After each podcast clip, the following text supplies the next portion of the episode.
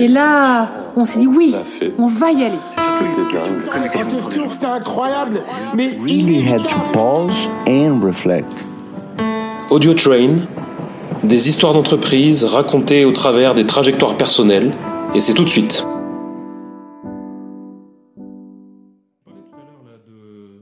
de ton année où tu t'es mis en freelance et c'était en 2007, donc c'était la crise. euh, 2008. 2008. Mais c'était l'époque de la, voilà, de la crise euh, des subprimes. Et euh, donc là, on a vu des grands bouleversements, et notamment à partir de cette année, dans les années 2009-2010, on a vu des entreprises entreprendre euh, des gros chantiers de transformation numérique.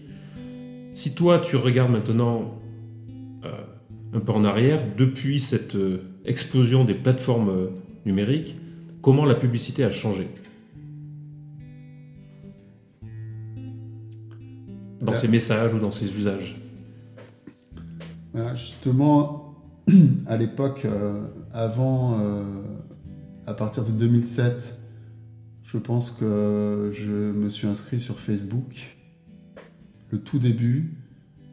Justement, beaucoup de, de gens dans la publicité étaient inscrits sur la plateforme. C'était assez confidentiel.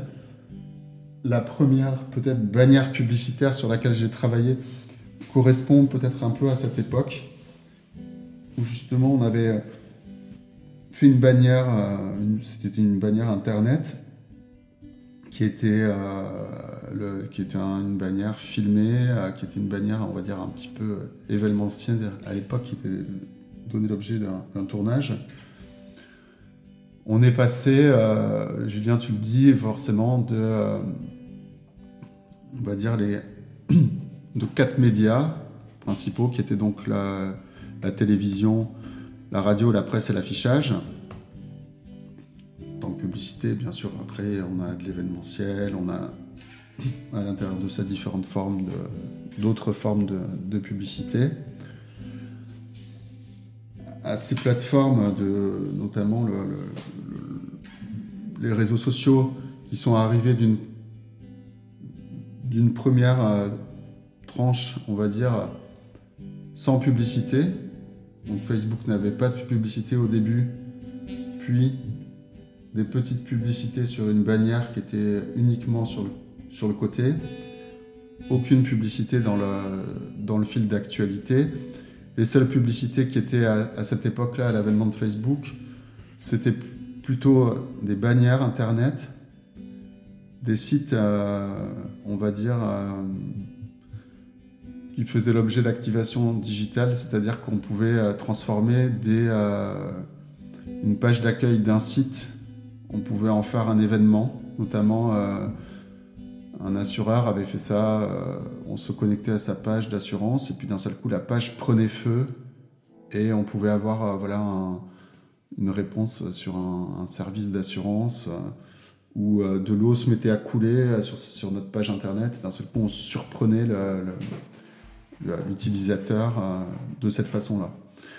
Après, on est rentré dans une publicité qui a été euh, beaucoup, plus euh, partitionnée, avec donc euh, qui sont apparus euh, donc dans les euh, sur Facebook, euh, Instagram, Twitter ou euh, toutes ces plateformes là au fur et à mesure où euh, les marques ont commencé euh, donc à, à créer leur page de marque, à créer des contenus de marque, et notamment euh, des contenus euh, euh, quotidiens, c'est-à-dire que du coup il y avait ce qu'on a appelé le community management.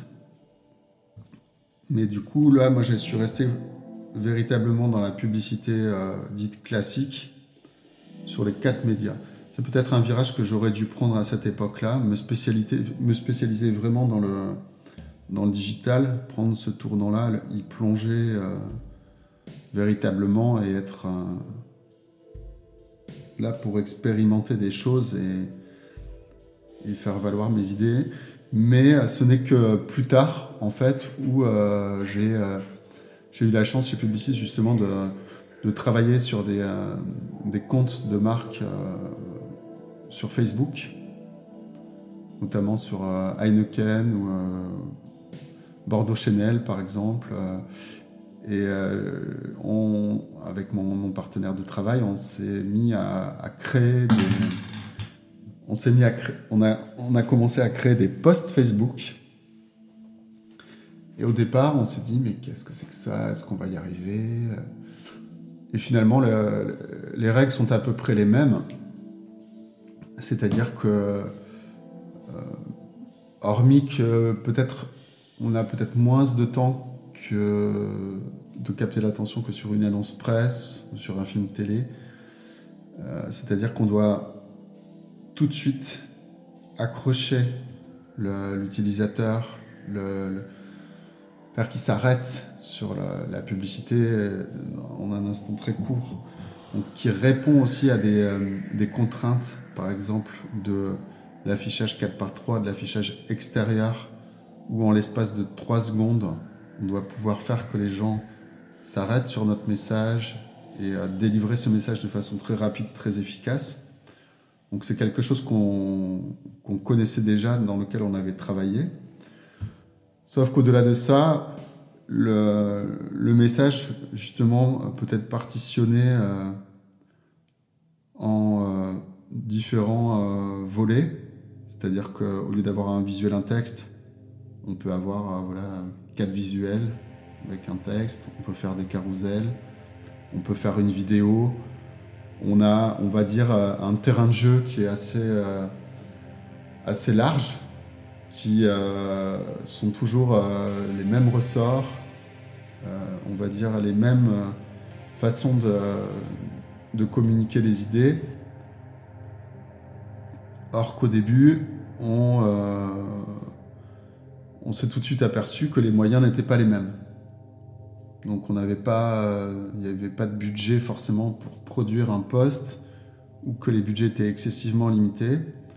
Donc justement par la contrainte, on a dû euh, justement changer notre façon de, produire les choses, de produire les choses plus rapidement, à moindre coût, et notamment aussi en, euh, changeant un peu le curseur sur la communication d'être moins dans une communication euh, commerciale, euh, de euh, vouloir convaincre les gens, mais plus dans une communication, on va dire, conversationnelle.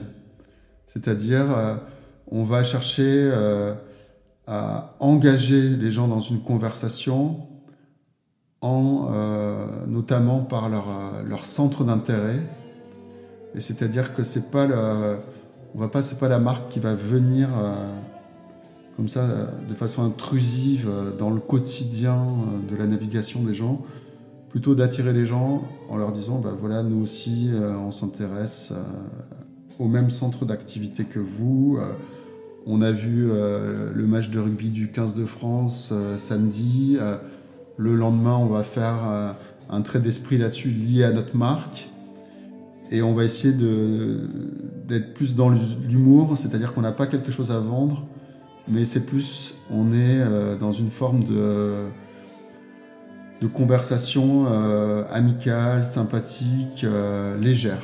On n'a rien à vendre, on a à créer une, une conversation avec les gens.